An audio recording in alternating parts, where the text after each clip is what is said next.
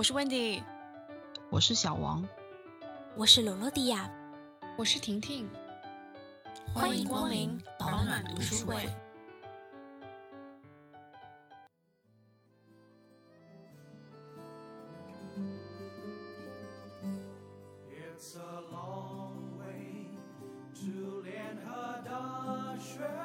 当有一天我们拥有足够的物质生活，回过头时，却发现承载着我们从何处来的源头已经悄然不见的时候，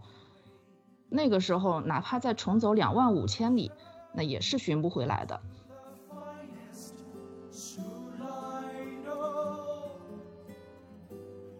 校园被炸了就再修，修完了就再炸，就再修，但是读书的脚步永远不会停下来。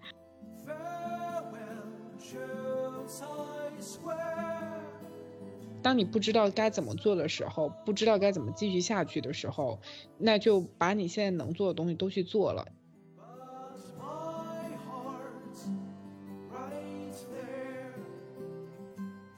对于我来说，这种把普通的生活当成一种学问来研究，把学习当做一种日常的仪式，是我读这本书的另一个非常重要的体悟吧。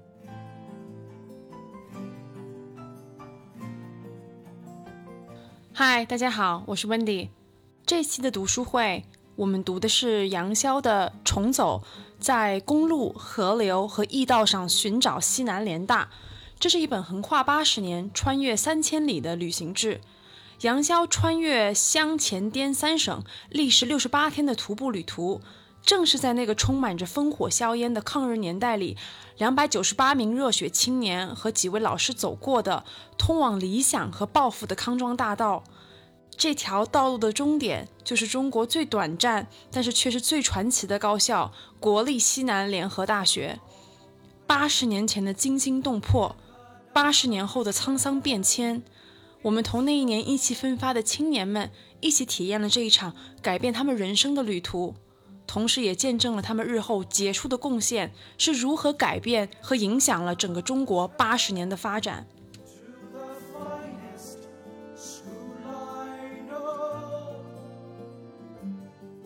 那我们这一期读书会读的书是杨逍的《重走在公路、河流和驿道上寻找西南联大》。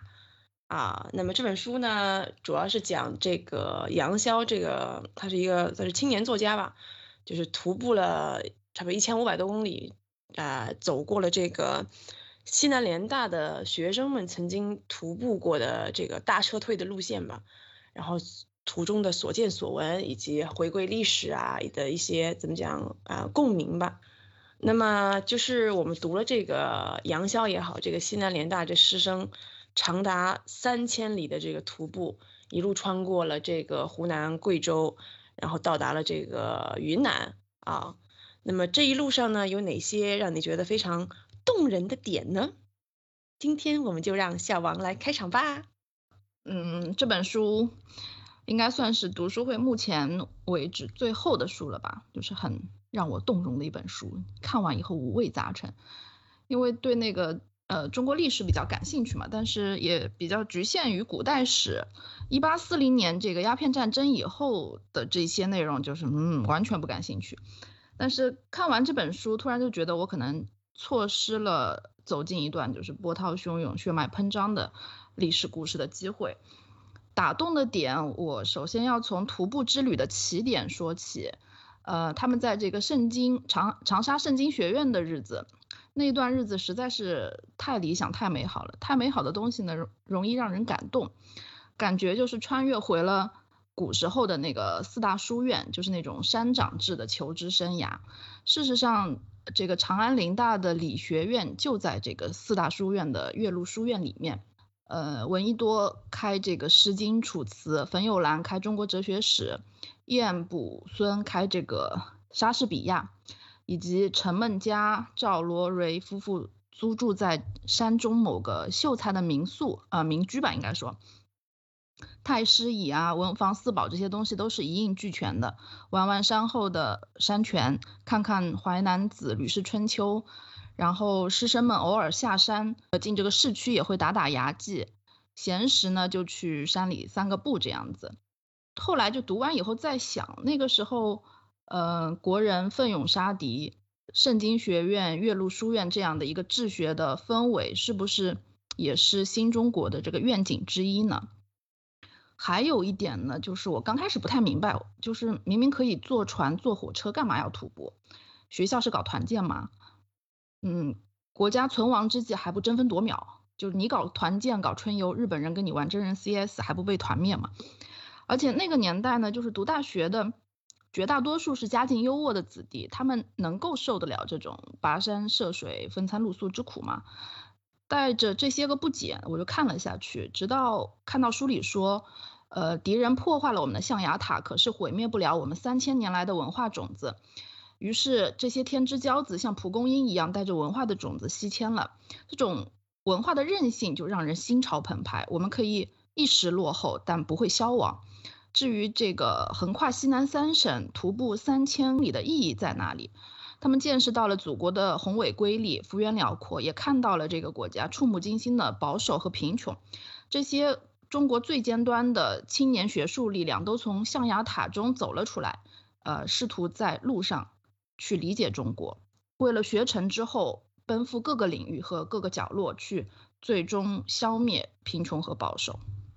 下面来让我说一说，好不好？嗯。这本书打动我的方面，第一就是也是最重要的，就是我觉得这些个学者有近乎浪漫的那种乐观主义。就杨逍在书中写了很多这种师生们在徒步中住宿啊、吃饭的一些细节，我那么一边看，我一边其实觉得挺心痛的。就你像那个闻一多啊、李继同啊、曾兆伦这些大学问家和学生们一起，就那种睡在铺着那种稻草的牛棚猪圈里面。吃的都是什么干粮啊？有的时候走了半天，因为找不到溪水嘛，就喝不上一口水，然后脚上全都是磨破的水泡，就更别提什么洗澡啊、换衣服啊这些种比较奢侈的享受。但是就是在这么恶劣的环境里面，我们读这本书的时候看到都是师生们什么嬉笑打闹啊，拿艰苦的徒步生活来打趣的小段子，然后一路采集民歌，了解民俗，收集地质样本。我印象最深的一段就是闻一多先生在山间画这个速写，然后站在河边为学生们高唱一曲这个桑塔露琪亚的场景，我觉得哇塞，太浪漫了，实在是，他们就没有被这种生活的艰苦所打败，而是真的在徒步中思考、学习、锻炼意志，克服各种各样的困难，去享受这种苦难的心态，我觉得挺感人的。第二个点，我觉得是关于吃苦的这个意义嘛，因为书中其实一直穿插着当时抗日的一些战报，有的时候是好消息，有的时候是坏消息，然后旅行团的学生们的心情啊，也随着那个战况起起伏伏。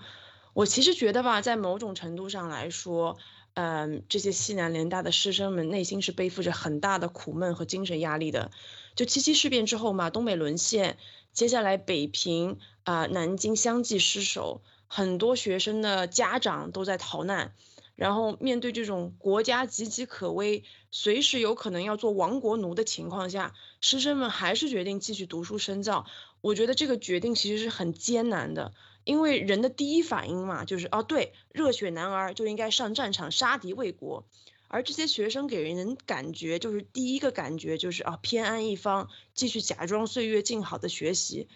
我其实觉得，对青年轻的他们来说，这是一种，他们其实背负着一种那种原罪感，就是我不能让自己太舒服，否则我就对不起自己的家庭、自己的国家。所以，不管是旅行团所经历的艰苦，还是后来到了昆明这种破烂的校舍以及极其恶劣的居住条件，我们好像都看不到师生有太多那种抱怨啊和叫苦。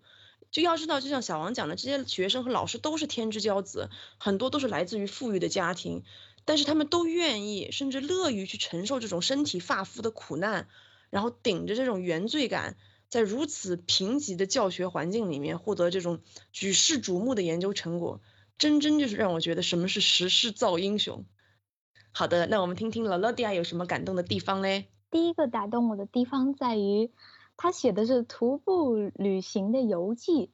可能我读的书比较少吧。我觉得徒步旅行、写游记，并不说是享受生活，而是积极性的去体验生活。也有可能我现在就是看这个朋友圈或者是微博什么，大家就。摆拍啊之类太多了，所以我就觉得这种很沉淀下来，专门去搞学问写东西的人就蛮了不起的。就是他真的不是说像在向大家去炫耀自己的生活，我觉得是一件很有意义的事情。就是还有就是他在徒步的这一期间就。非常接近于当地的人文吧，也刚刚大家都说过这种，嗯，跟这个人交流呀，那个人交流，然后当地的风土人情和饮食，我都觉得非常有意思。第二个点在于他讲过的是，就是其中有一段，他说他是我忘记是哪一段，就是比较印象深刻。他说这个地方以前是一一片鹅卵石，但是现在被改成了柏油马路，就这种。嗯，带有乡土特色的小镇开始逐渐被现代的经济所取代，是我觉得比较惋惜的地方。毕竟就是 像现在是一个五一黄金周，然后你想去一个地方玩，可能更想去看一些嗯自然景观美好的地方，但不是去看这种已经改好的柏油马路啊、人头啊、塑料桃花之类的。所以他在第三点就是讲真。在参加读书会之前，我也不是很清楚西南联大是个什么东西，所以从作者这里就给了一个非常明确的这个这么一条，呃，有一个西南联大这个事情，你可能对这所大学呀不感兴趣，但当你读完这本书，然后你脑子里开始有了这么一个概念，联动出来的并不是说呃我去了解一个学校的校史，而是说。整整个一段近代的历史进程，它也带你更好的去从另外一个角度去认识曾经的这些文人墨客，做了自己领域里面的贡献。我知道很多人就是在那个大学的时候或者上研究生，我最近这一年都很迷茫。我觉得你看了这本书之后，了解这些文人墨客是在什么样的环境下，如何学习他们的思考，我觉得。可能你的你的迷茫会消除一些。我觉得我们的学习就是，呃，把这个饭嚼碎了，然后放在你嘴边喂你吃咽下去，然后拿了一个考学的证，比较带有被动性，和他们这些老一辈带有主动性的学习是非常不同的。所以我觉得是一个很好的教育下一代的例子。哦，如此红色的一本书，那我们听听婷婷的感动的点吧。呃，首先第一个点就是说。就是他们做出，就是西南联大做出这个决定，嗯，就是说他们决定就是从长沙然后迁到昆明这个决定，我觉得就是说这个就是徒步之前这个决定的偶然性，我觉得它是一个，就是让人就是怎么去说服这些学生去接受这个东西。我觉得是一个很难的事情，但是他们就是在这本书里面，他们提到一句，就是说接受偶然性，然后去做事，然后用行动包抄自己，创造自己。就他们让这些年轻人，就面对这个东西的时候，能够从内心去相信，说参加徒步、继续读书，同样也是爱国的表现。这也就是就是书中所说。西南联大精神的奠基之石吧。第二个点，我觉得就是他徒步的整个过程吧，他其实相当于说横穿了西南的三个省。然后呢，在整个过程中，他们其实就是选择了走路，他们走过悬崖、溪流、一些险峻的山峰，然后每天要走非常多的公里，刚说到五十多公里好像是啊。然后就是他们在这个过程中，我觉得他们既感受了国家的宏伟壮丽。幅员辽阔，就是这些非常在我们看来，其实我觉得还挺羡慕的一个点吧，就是可以去看看这些美丽的风景。但是同时，我觉得他们也切身的去体会到了生活的不易，就是见识到了不同的人他们的生活是怎么样子，体验了这种多样性。然后同时在这个过程中呢，就是有人坚持记录，有人坚持作画。就整个过程虽然很艰苦，但是依旧还是有一些细碎的美好，所以我觉得他们整个这个过程其实还挺积极向上的。然后最后一点就是一个比较宏观的一个说一个一个点吧，就是说看起来很不容易实现的目标，他们最终做到了。我觉得三千公里的坚持和完成，就是我真的觉得很难想象，就他们克服了所有的困难，最后走。走到了目的地，他们的这种坚持和勇气是很打动人的，而且他们他们就是定下目标，我们就是要去昆明，然后就去做，然后把这种不可能变成了可能，我觉得这是最打动我的一点吧。那么就是我在想，从这本书呢，我们就延展开去，我想到一些嗯有意思的东西，我觉得大家可以把自己的知识拿来分享分享，或自己的见闻什么的。其实，在读这本书的时候呢。我有一点还是蛮感慨的，就是在这么兵荒马乱的年代，大家都在四下逃难哦，每天都在躲警报的情况下，还有一帮学生和老师，就是还是想要把高等教育给继续搞下去。所以我自己觉得吧，这个可能是被称为这个中国教育神话的西南联大的背后，是不是和这个中国社会几百年来崇尚这种万般皆下品，唯有读书高的文化是分不开的呢？那我们就请我们这个啊。读书会的中国历史爱好者小王同学给我们科普一下中国古代关于这个读书啊、考试啊、学习这件事情，好吧？自从隋唐之后呢，进入仕途是需要通过科举考试嘛，这就给全中国家庭一个新的鸡娃的希望。嗯，科举考试呢，在这个明清的时期就来到了巅峰，分为三个等级：乡试、会试和殿试。但是在这个之前，还有一个考秀才的院士，就是这么说吧。刚开始，一个啥也不是的学生要去参加省里组织的，在各个府县都设有考点的这么一个三年能举行两次的院试，考中了你就是秀才，就是有功名的人，然后呢可以免徭役，见到县太爷也可以不拜。考中秀才之后呢？要去呃省城参加每三年一次的乡试，因为他这个乡试一般是在八月举行的，所以乡试也叫秋闱。呃，考中之后呢，就是举人，举人里的第一名叫解元。举人们呢要在第二年的三月去京城参加会试，因为他是三月嘛，所以会试又叫春闱。考中之后呢，叫做贡士。贡士的第一名称为会员，不是会员卡那个会员，是那个那个员。然后休息一个月，这些贡士就要去我们的故宫博物馆参加殿试。呃，皇帝是主考官，然后考中的呢叫做进士，所以进士又被称为是天子门生。进士里的第一名称为状元，第二名榜眼，第三名探花，这个大家都知道。这三个人是称为一甲，还有二甲的次进士及第。三甲的次同进士及第，所以从白丁到进士这一整套流程最最快也要六年。那有的人觉得那容易啊，五六岁读书，考到十五六岁就可以去考试打怪了，二十几岁不就功成名就了吗？嗯，有一句俗语呢，叫做五十少进士，意思就是五五十岁考中进士也是很常见的。那这个其实跟他的录取率有关吧，我们就以。呃，一个康熙十六年的数据为例，这一年呢，就是现在的河北省吧，直隶地区录取了一百二十个贡士，江南省也录取了一百二十个贡士。那因为是举人才有资格去考这个贡士嘛，这两个省加起来一共有不少于十万的秀才。那十万秀才去考举人，去考中举人之后，再只有二百四十个人考中了这个共识，所以录取率大概就是万分之二点四吧。而那个陕甘云贵这些省份的录取率更是要打个对折，就是发发达省份的对折，是正儿八经的万里挑一。那举个例子，像曾国藩的爸爸，他四十四岁考到第十十七次才考上了秀才。那跟他比起来，这个五十岁考中举人的范进其实也很正常，只不过他是考中而发疯，登上了三千年以后的教科书。嗯，这么一看就很能理解为什么说我有读书高，因为读书是改变命运的唯一的上升通道。我们小时候课本里有说，呃，像匡衡凿壁偷光，这个连灯都点不起的穷小子，最后凭借着对于《诗经》的深刻理解，在尚无科举制的西汉，呃，位极人臣，成功拜相。还有就是最近很热门的这个电视剧吧，《山河月明》里面，你们的朱标大哥的老师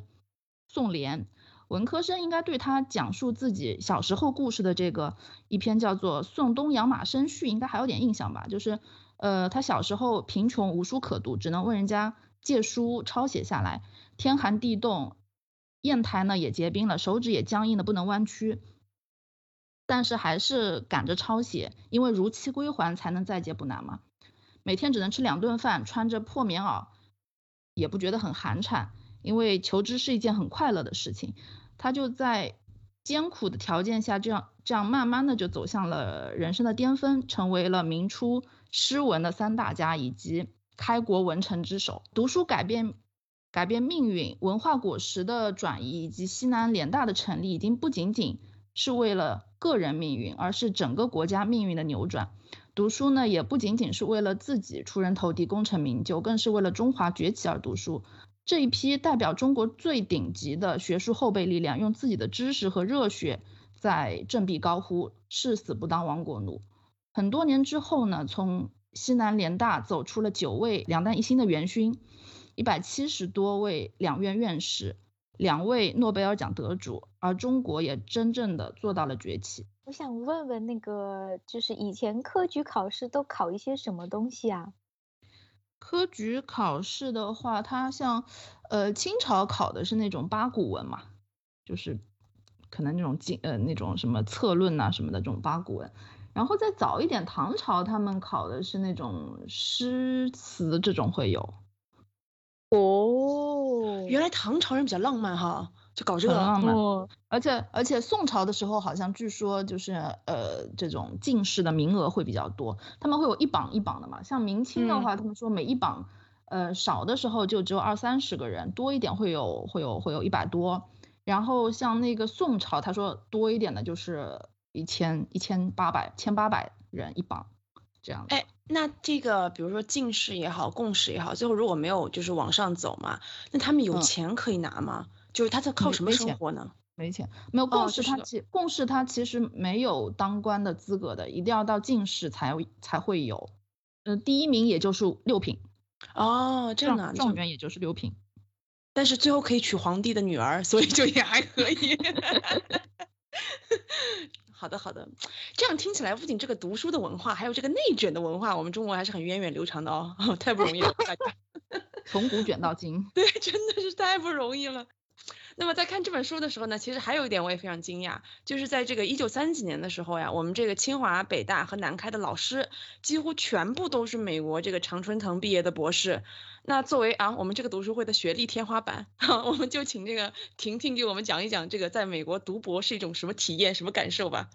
首先呢，因为西南联大他们就是读的博士学位，好像就是很多是一些哲学啊，就是这些东西，所以就是就是说到底在读什么，我当时就在想说，那我就不说就是读的具体内容，我觉得因为从内容来讲，就是不同的专业就是隔行如隔山，但是我觉得有一点，它可能一直贯穿在不同的专业，就是所谓的批判性思维，这个东西是我从。刚入学，然后一直听我的导师跟我说的一个词，这个东西是什么呢？就是我觉得你可以选择你感兴趣的项目，对这个项目负责，但是不论你做了什么，你都需要具备这种批判性的思维去完成这个项目。就说白了，我觉得其实就是一个思考。就是在项目里，你要判断数据、陈述观点、寻找事实，然后你这个事实的依据又是什么？就是整个的这个逻辑的完整性，是我在读博过程中一直被提醒和强调的。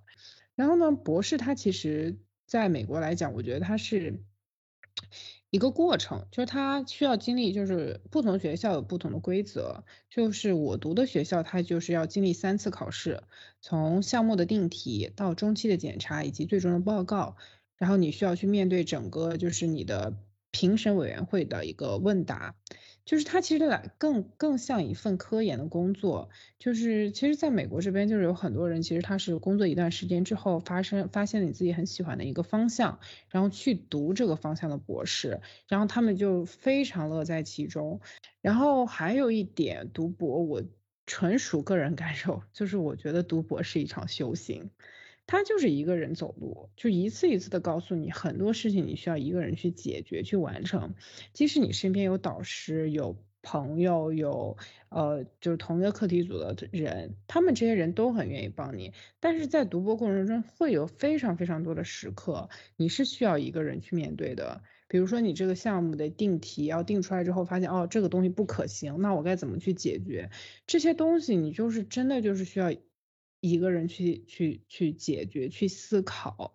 所以我觉得，就是在我人生这么多年里面，我真的觉得读博的那段时间是无比孤独的。读博就是把你放到了一个人生的低谷点，然后你工作之后，你其实就还觉觉得挺开心的那种。因为我自己只读到硕士嘛，其实读硕士已经是不容易了，因为他要求就是我的感觉就是和本科最大的区别是，他要求你开始有所谓的研究方向了，就他已经不再是教你通识课。而且学生也慢慢就是从学生变成学者，就 scholar。我觉得就是高学历，我自己感觉不仅仅就是哦多读了点书，多考了几个考试什么的，而是这种就是对一门学问更加深、更精尖的一种探索，你知道吗？而且这种探索是之前没有人去探索过的东西。对对对，它没有一个标准的答案，就是所有的东西就是你需要你自己去不断的摸索，不断的去尝试。然后这个尝试过程中可能有无数次的失败，对，所以就是很磨心，就真的很磨心。是的，是的。我觉得他是对一个人那种什么，就自主驱动还有主观能动性的要求是越来越来越来越高的，跟跟随着学历的增长。对，所以我觉得，哎，你看我们现在像婷婷这样，就一个人到异国读个博士都那么不容易，你就想想八十多年前，就大家还要剪掉辫子到美国去留学那种感觉，我就想想觉得也真的是。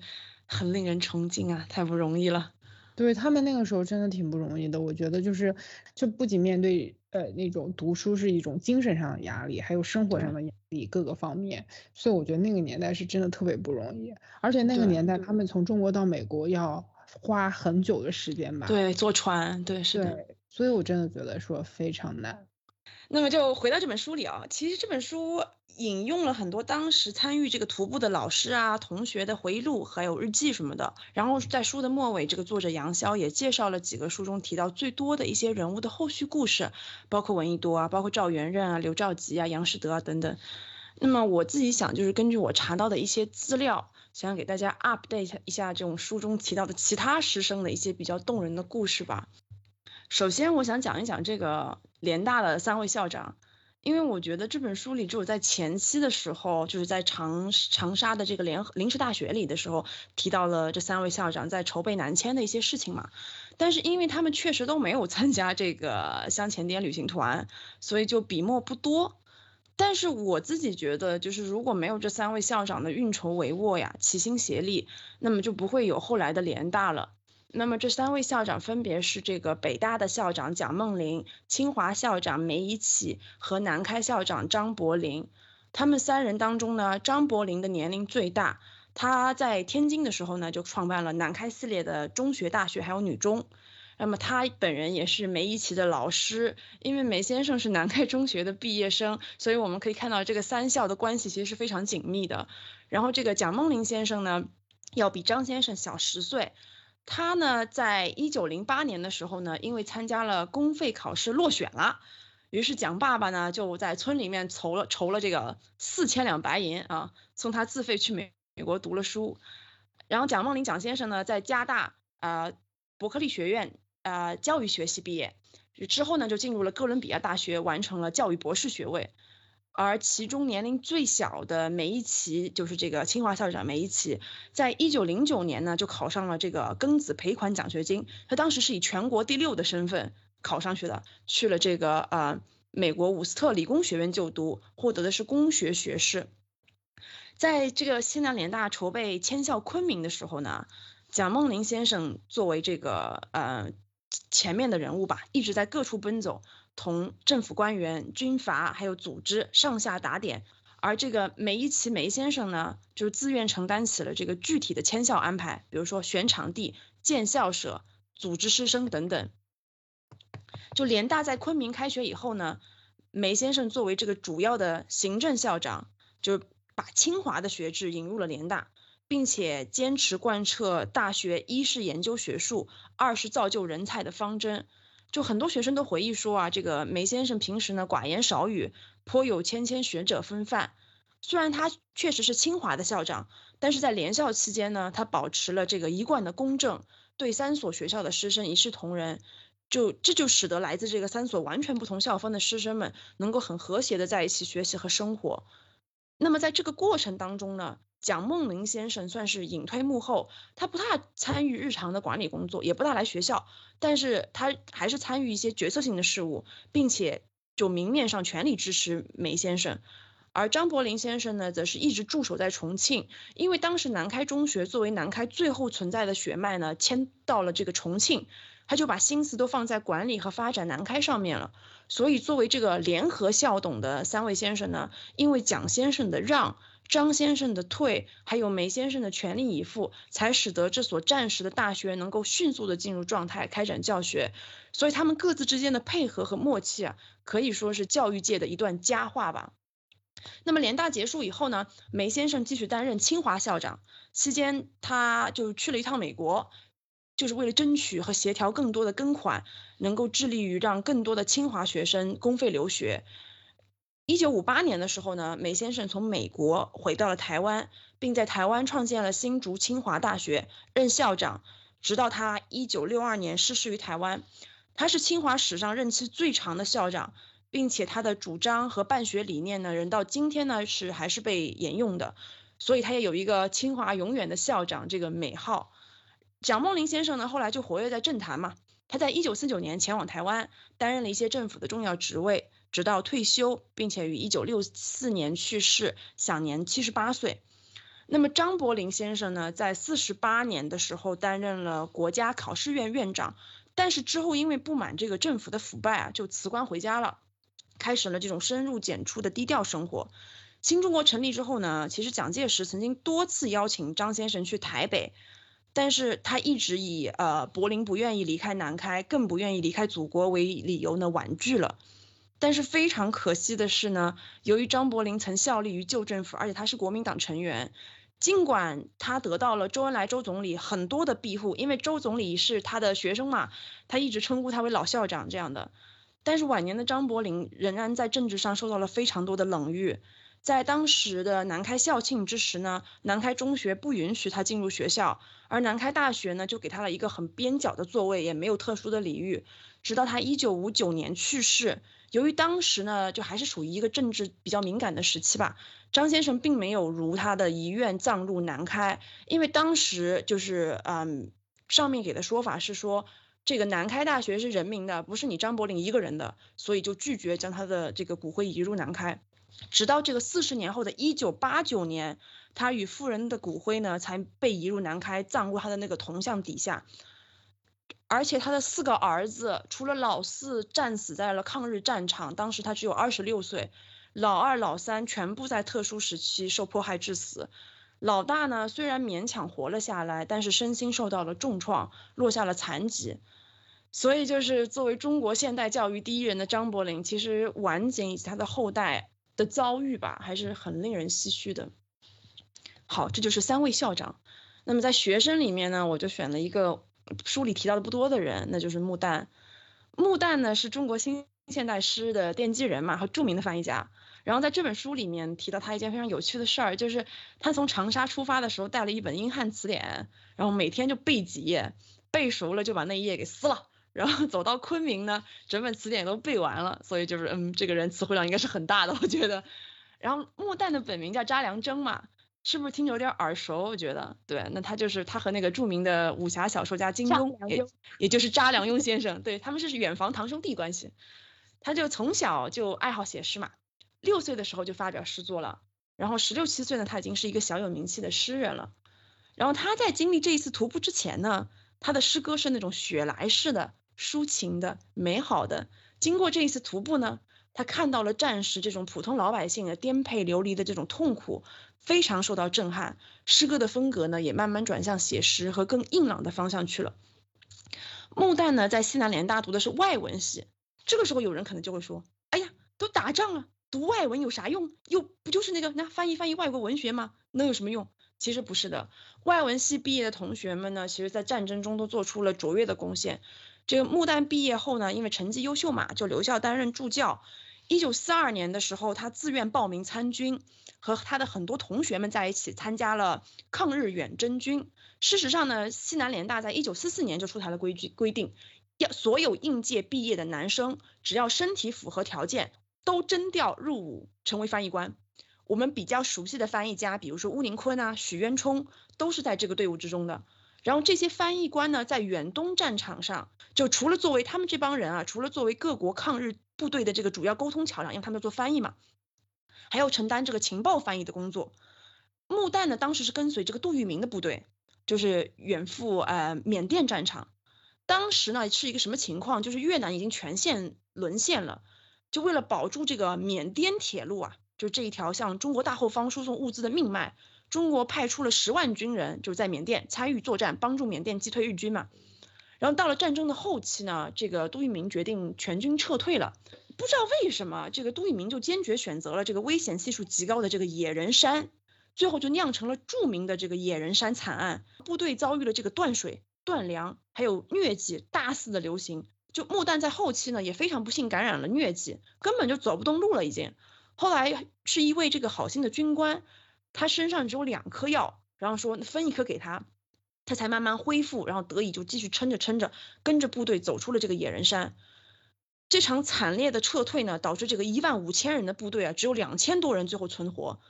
穆旦在自己的一首很著名的诗叫《春》里面也描述过这个满地的尸体，还有一个一个倒下去的士兵和这个荒山野岭没有饭吃这种饥饿、这种痛苦。那么这个九死一生的穆旦呢，最后好不容易从这个战场逃回了印度，最后转到了泰国，之后回国，后来有机会呢赴美留学，在芝加哥大学呢攻读了文学和俄罗斯文学。一九五三年的时候呢，穆旦就学成回国，他在南开大学外文系担任副教授。那么一九五八年开始呢，穆旦因为特殊的历史时期的原因啊，被迫害调到了这个图书馆和澡堂劳动。可能那个时候是身心受挫吧，他就开始全面停止了诗歌创作。但是同时呢，他开始利用空余时间，以自己的笔名翻译了大量的雪莱、济慈、拜伦的诗歌，一直等到一九七五年，也就是将近二十年后，才开始重新创作。但是非常可惜的是，一九七六年他就由于心脏病突发去世了，享年五十九岁。然后，一九七九年的时候，穆旦去世了三周年之后呢，他和家人终于获得了平反。我觉得穆旦算是所有学生中的一个缩影吧。他们就是年轻、热忱，为国家抛头颅、洒热血，经历过很多艰难困苦、生活的不公平，但是却给后世留下了无数的宝贵财富。我觉得想就只能用可歌可叹来形容吧。那么我讲完了一部分这个徒步师生的情况啊，我觉得这本书。以外还有一点我也很好奇，就是那些南下坐着火车穿过了越南回到昆明入学的这个西南联大的女生们都是什么样子的？然后他们后来又怎么样了呢？那我们就请罗罗迪亚给我们讲一讲，好不好？呃，这个说起西南联大的时候，我看了这个温迪介绍那个纪录片呀，各种，然后就觉得还是男生比较多，就是很少会看到女生的。嗯，就是读书的女生可能不太多吧，我是有一种这样的印象，然后就去搜索这个西南联大女生，然后第一个出来的就是一个翻译家杨乙，他现在还健在，是一个一百零二岁的老人，就是蛮健康的。然后我去搜索他的照片，我也不知道要怎么样表达我从他身上看到的这种，嗯，反正非常不同于常人的，很很有这个书生，很很有知识分子的这种气质。我就我就拿他的故事来大概来介绍一下西南联大的女生接下来的情况。她是怎样的一个人呢？其实他们当时出身都是属于那种不愁吃不愁穿的书香世家，所以很多思想认知也是说来源于良好的童年的教育。那个时候就开始学习踢踏舞啊，好莱坞电影啊，戏剧呀，画画呀。所以我觉得它属于那种。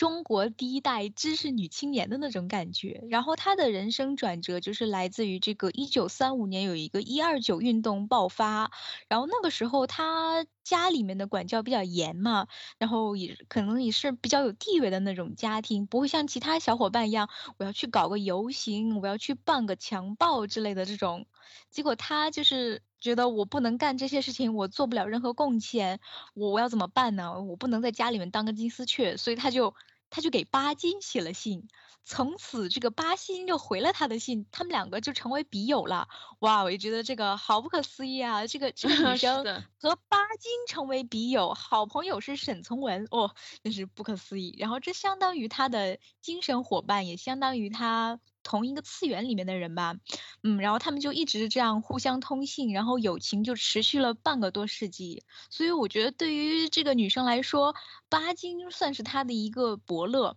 然后杨乙来到西南联大，属于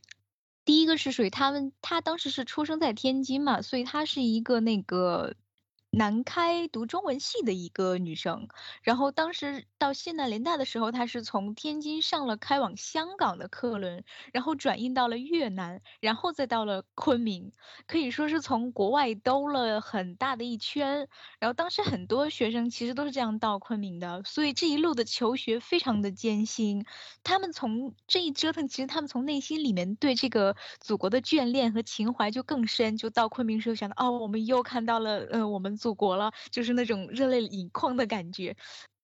然后说起杨乙，最后他是又在做了什么呢？就是他读书的时候是读的南开中文系嘛，然后到昆明的西南联大的时候是读的就改成了外文系。他当时是就是在小的时候接触了那个呼啸山庄的电影，就觉得非常的喜欢，于是他就决定去翻译他那个书。也是上世纪末的时候，巴金创创办了一个出版社，叫平民出版社。所以这个当时杨毅有一个契机，就是去翻译了他喜欢的《呼啸山庄》，然后就在巴金的出版社里面出版了。然后这里面还有一个小插曲，就是当时其实这本书。就是在出版的时候，其他有一个翻译叫做“咆哮山庄”，但他本人认为“呼啸”这个词非常的贴切，于是就是“呼啸山庄”就有了今天这个名字。这之后，他也翻译了不少作品，比如说。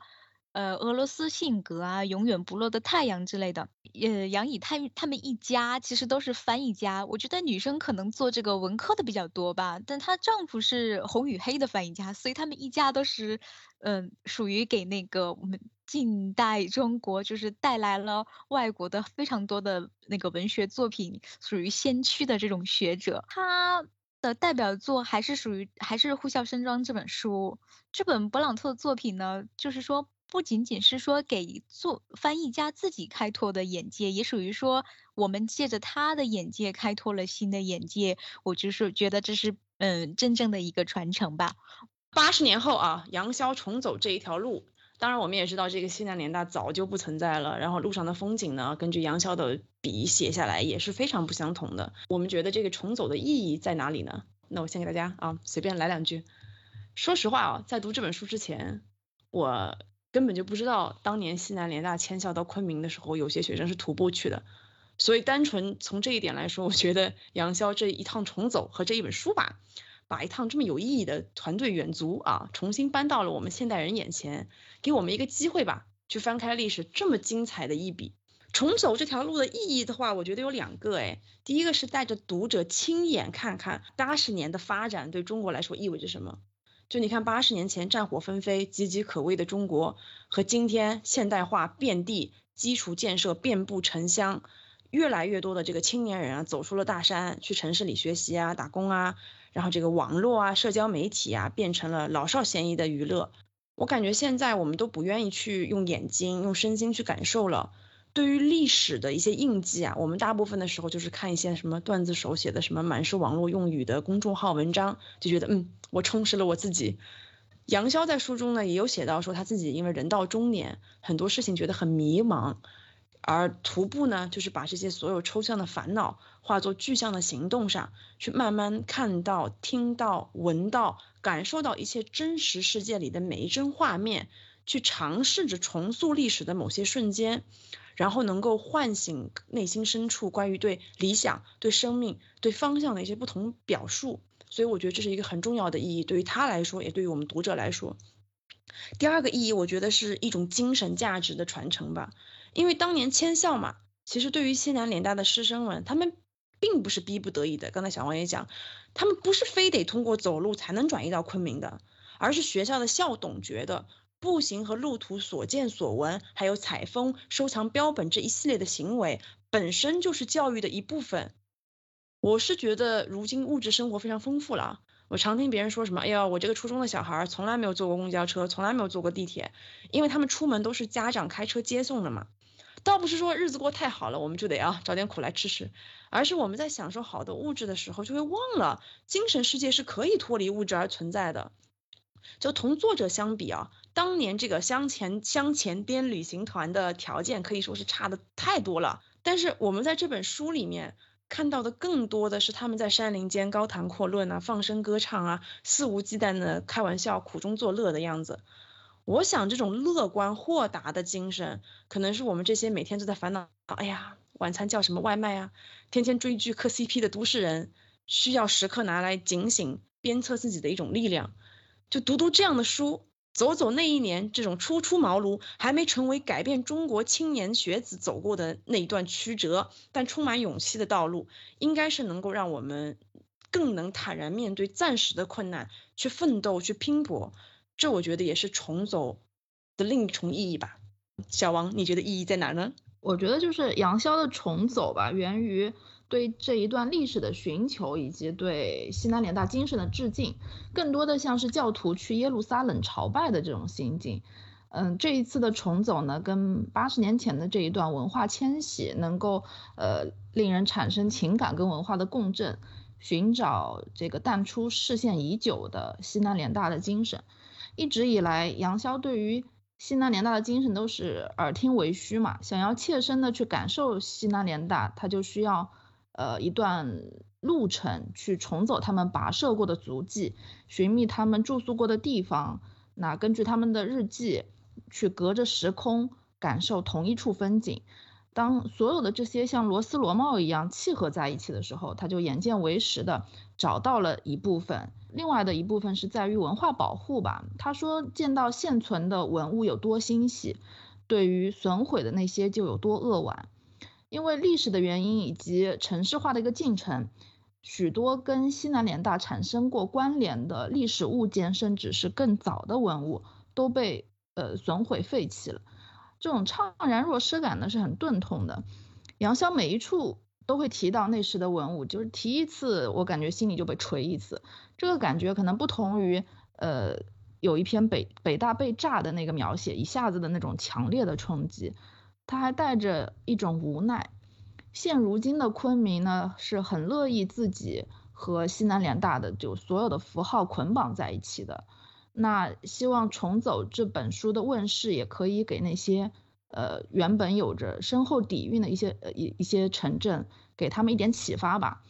经济要发展，历史文物呢也是祖先的遗产。当有一天我们拥有足够的物质生活，回过头时。却发现承载着我们从何处来的源头已经悄然不见的时候，那个时候哪怕再重走两万五千里，那也是寻不回来的。还有最后一点，我觉得他在重走的路上吧，重新找回了自己。我觉得找回这呃找回自己这句话，如果说就是换做普通的人来说，我可能在会在心里会约一句。就是现在许多人外出旅行嘛，走个几公里，然后一路上不停的摆拍，就称之为找回自己。甚至说还没有出发，社交社交平台的这个文案已经拟好了副稿。那么杨潇不一样，他之前是一个媒体人嘛，嗯，每天像机器一样应对生活和工作。呃，西南联大精神里，我自己的理解就感觉有一个比较重要的是理想主义，在炮火连天的战争岁月，明知不可为而为之。为了理想甘愿付出一切那种纯粹，我觉得是最动人也是最可贵的。那杨逍也是一样，他自己有提到，他也有自己的理想、自己的少年气、自己的乌托邦，只是被生活遮蔽了起来。这一趟重走能够帮助他拿掉就是遮住双眼的那片树叶，充满少年气的重新出发。呃，婷婷来讲讲意义在哪里呢？首先，其实我觉得他走走路这件事情，就是徒步这件事情本身就是很有意义的。就是我不知道很多年前你们有没有关注过，就是陈坤他有一个项目叫做行走的力量。啊，对的，我知道，知道。对，就他那个项目就是说，他就说你走路的时候 focus 在你的呼吸上，而且他有后来还有一些，比如说敬语的那种。整徒步过程，我其实真的觉得说走路它本身其实就是一种思考，就当你一个人独自前行，你去感受风景，感受人文，然后去。关注在你的呼吸，关注在你自己身上的时候，你会重新思考很多东西。就是就也像我们有时候去旅行，当我们换一个地方，换一个环境，会对很多事情有一种新的思考。而且他的这个过程中，他感受了祖国的大好河山，就是还有很多地方我们都没有走过。就他通过走路这件事情去感受每一寸土地，我觉得这就是一件非常有意义的事情。而同时，他是独自行走，嗯，就是书里也有提到，他一路上一直都在被问说，你是一个人走吗？为什么要一个人走？为什么不找几个小伙伴热闹一点？书里就说到说热闹真是一个神奇的词汇。就是因为我们就是每个人可能内心都有对热闹的需求，但常常又高估了我们对孤独的承受能力。他的这场旅行，然后也就是体现了一种就是他对于这种孤独的承受力。我觉得这一点也是从我的角度来看是非常有意义的。然后另外一个点就是说他是边走边考证，他去每一个地方他都会尽可能去这个地方的史志办去调研。我其实，在读这本书之前，我根本都不知道有史志办这个机构，我也不知道。对，所以我就觉得说，他他的这个过程中，我我是真的觉得说，他也不是单纯的在走路，他是边走边学习。就他每一次对于史志办的拜访这些东西，他都是有提前做功课，然后去带着问题，或者是。呃，有一些就是思考的去跟实质办的人交流，然后又很明确说，我想查一些什么样的资料，我想从这些实质办里办理得到一些什么事情的验证，所以我就觉得说，就他的这种边走边学习也是一种意义，就是同时他完成了这本书，他给我们这些没法参与。这个过程的人尽可能的搜集资料，通过这本书带着我们重走当年的路，我觉得这是最大的意义所在。下面乐乐迪亚想分享分享意义在哪里呗？我总结了三点，第一点是这个书介绍里面有写这样一句话：这是一次非典型的公路徒步旅行，不时要与大货车擦肩而过，但沿途山色。水光、鸟鸣、人语，与历史上走在同一条路上的王者所见所闻渐渐重叠交织，乃至被一个层叠的被忽视的中国缓缓浮现。我以荣之书的话来回答这个问题，就是重走的意义所在，就是让我们看到被忽视的中国。第二点是这个书本身，刚刚大家也说是。公路、河流、驿道上寻找西南联大吗？但其实重走是看到了，嗯，现在这条路上的嗯发展的样子啊。作为这种对比性，也是重走的意义，就是我们近代遭到了这样的状况，然后现代又是怎样的，用自己的眼睛去看，我觉得是非常有意义的事情。然后第三点就是，我觉得作者对西南联大的这些传奇的人物，他们的故事是带有非常憧憬的态度的。嗯，我觉得他们就属于我们，属于一个真正的那种人类群星闪耀。所以我们之前读过这本书，但我觉得他们更更贴切于这个故事。所以作者自己也是带有这种怀念这个学生师生对学术的自由的捍卫和知识教养的尊重。也怀念他们那种对学识的理想主义的热情，也是我们刚刚说的热血。所以作者我觉得属于走上了一种一一一条朝圣的道路，嗯，也深深提醒着我们，我们读的书呢，远远不是这个样子的，就是。我也很喜欢他们那一辈，就是那种他前面书里面讲过说，嗯，大家在一起用几种语言讨论，一起讨论一件事情，还有就是什么学校外的当时很小的围墙上面，呃，一一开始什么都没有贴，后来就开始贴着那个当下的实时的新闻，然后所有人就围在那里看。然后校园被炸了，就再修，修完了就再炸，就再修。但是读书的脚步永远不会停下来。然后大家就坐在一个小小的那个椅子上面，右边有一个小小的那个板子可以写东西。然后再看我们现在呢，我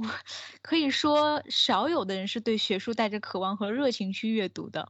嗯，大部分考试优先，文凭优先，然后嗯，小组啊、讨论啊，甚至社团这种氛围太匮乏了。我觉得就是在社团啊，或者是他们徒步旅行去搞做个标本之类的，我真的是觉得非常有意义，是你真的会带着兴趣去做的一件事情。我们觉得有哪些西南联大式的精神与传统值得今天的我们学习，还有传递到下一辈去呢？那罗罗迪亚就接着讲讲。读万卷书，行万里路。他不是说就是读书的话，就真的要去走万里路。尤其是我们现在这个网络发展的时代，你可以在网络上就是自己找到更多的东西嘛，就不一定说非得就是要用脚去走。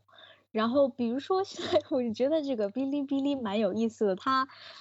变成了一个教学性的一个弹幕网站了，就你一学期学的东西，你在这个上面找找个视频，几个小时就学完了，根本就不需要花一个学期的时间去看。所以我就觉得明显能感觉到那种应试考试系列的学习和自主性学习的这种万里路学习的方式的差异在哪里。这些自主式学习的小朋友们可能就已经找好自己的路了。然后接下来哪一条路自己都网上查起来适不适合自己走，我是觉得这个也是有一种方面也是来说，就是你先走了这条路之后，你才会发现这条路适不适合你走，然后还会给你一条去选择新的路的机会，也就是就是哲学里面会讲的那种提出一个问题，论证观点，然后去提炼出这个观点，再选择反驳，然后再。试图发现我们的概念是如何运作下去。我是觉得这个，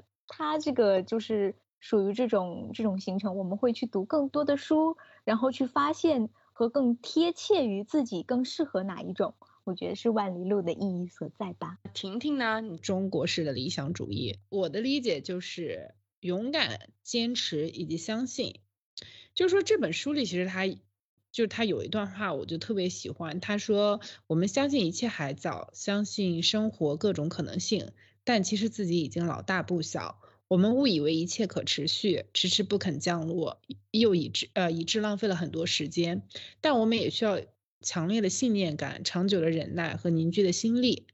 我觉得他这段话就是，我觉得就是我们既要坚定的相信，同时也要脚踏实地的努力。然后好好生活，就是这些要结合在一起，然后去勇敢去坚持，然后不管这个理想是否是最终可以得到实现，最终是否到达了你期待的彼岸，我觉得这个过程都是值得的。然后对于读万卷书行万里路这个来讲，我觉得就觉得说是要在旅途中的一种学习和思考吧。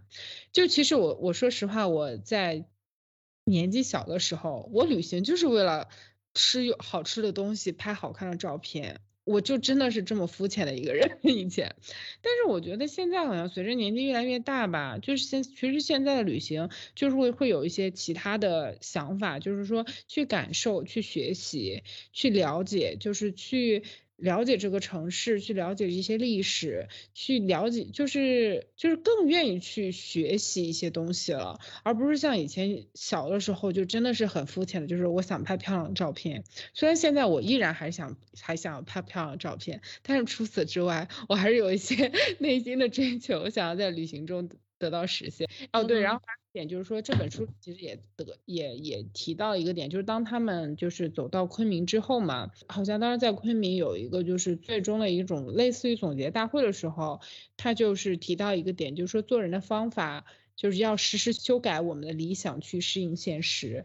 这是长途步行的一个教训，一个收获。通过旅行，你会有一些教训，一些收获。这个教训和收获并不仅适用于旅行，它对于我们就是做人，包括以后的人生，其实都是有一些启发的。下面我来给大家讲讲啊，有哪些精神，好不好？我在读这本书的时候，其实心里有非常多的感慨，其中最强烈的感觉就是在最困难的时候，人的理想是照亮黑暗的一道曙光。我看到这个八十年前的师生啊，就是背负着这个通过教育救国的重任嘛，就因为这个理想，他能够忍受各种各样的困难，这个困难不仅在徒步，还包括在昆明求学的几年，物资设备根本是严重匮乏的。但是教授们呢，就变着法子就授业解惑，没有教材我们就手抄，没有蒸馏水我们就自己制作，而并没有做出我们现在很喜欢讨论的那摆烂啊、躺平什么什么的，对不对？我觉得这是这本书里面我们现代中青年人吧，很值得学习的一件事情。对，大环境是恶劣的，还有生活是不公平的，太难了。但是你心怀一种理想，你哪怕生活艰难，你还是能够开怀大笑，去充满斗志的学习，是我们都应该向西南联大这批学生去不断看齐的。还有一件事情，我觉得很值得探讨，就是 婷婷刚才有讲到关于旅行和徒步的意义。最近几年有个很很有趣的现象，就是不管你去哪里，你网上一搜我去这个地方的攻略什么的，都离不开网红打卡点这五个字，哪里都有这样那样的网红打卡点，甚至有些风景区啊，专门根据大家拍照的需求，开始修建所谓的网红打卡点，什么玻璃栈道啊，什么秋千啊，巴拉巴拉巴那些，就符合大众需求嘛，可以拍照。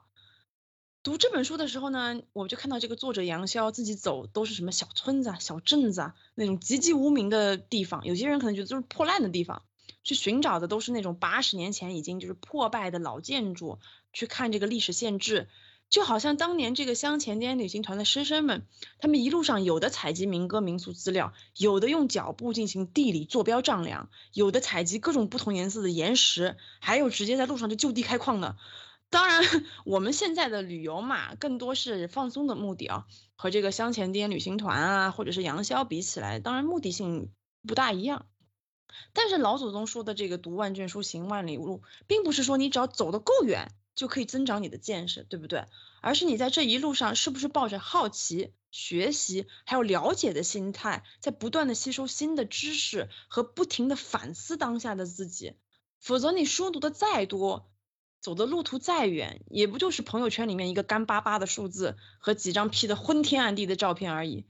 对于我来说，这种把普通的生活当成一种学问来研究，把学习当做一种日常的仪式，是我读这本书的另一个非常重要的体悟吧。我觉得，我觉得这本书在某种程度上把很多上上一代人特别有中国特色的这种优良品格，比如说家国情怀、吃苦耐劳。谦逊向学等等，重新挖出来，摆在读者面前，让我们就是发自内心的去崇拜，获得那种榜样的力量。我觉得这就是这本书所完成的某一种传承吧。小王给我们说一说吧。我就觉得中国传统的其中一点吧，是这个跟读传家，无论什么时候都在读书。太平的时候读圣贤书，战乱的时候也读圣贤书。那纵观全书呢，确实如此。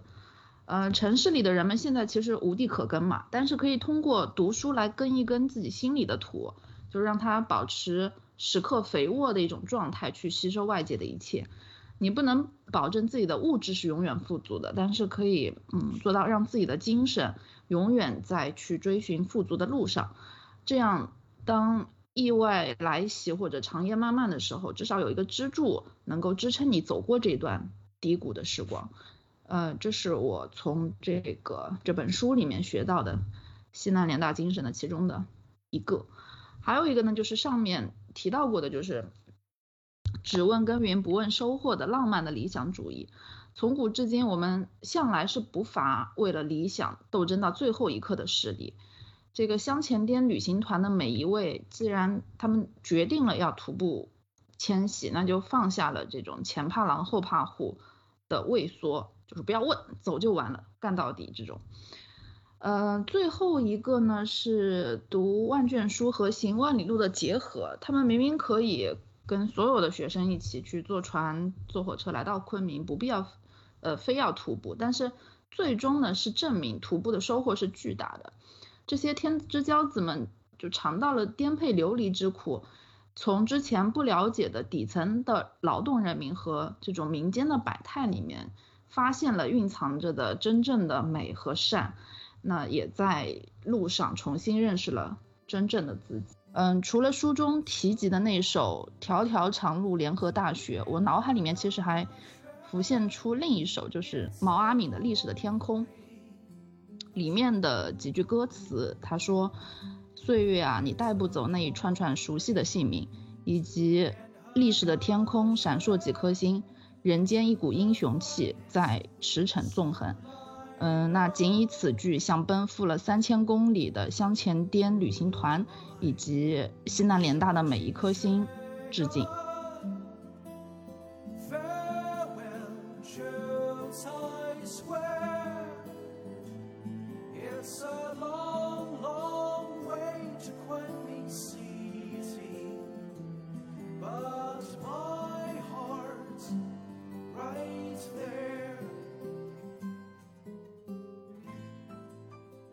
节目就到这里啦，非常感谢你的耐心收听，希望这一期的节目有让你会心一笑。如果喜欢我们的节目，请关注我们的频道，在小宇宙、苹果 Podcast、喜马拉雅和网易云音乐搜索“保暖读书会”就可以找到我们啦。也热烈欢迎给我们留言，与我们分享你的小故事，或者告诉我们你想听什么。也可以到我们的微博“保暖读书会”来找我们玩哦。不管你在的地方是晴空万里还是乌云密布，希望你都能拥有美好的一天。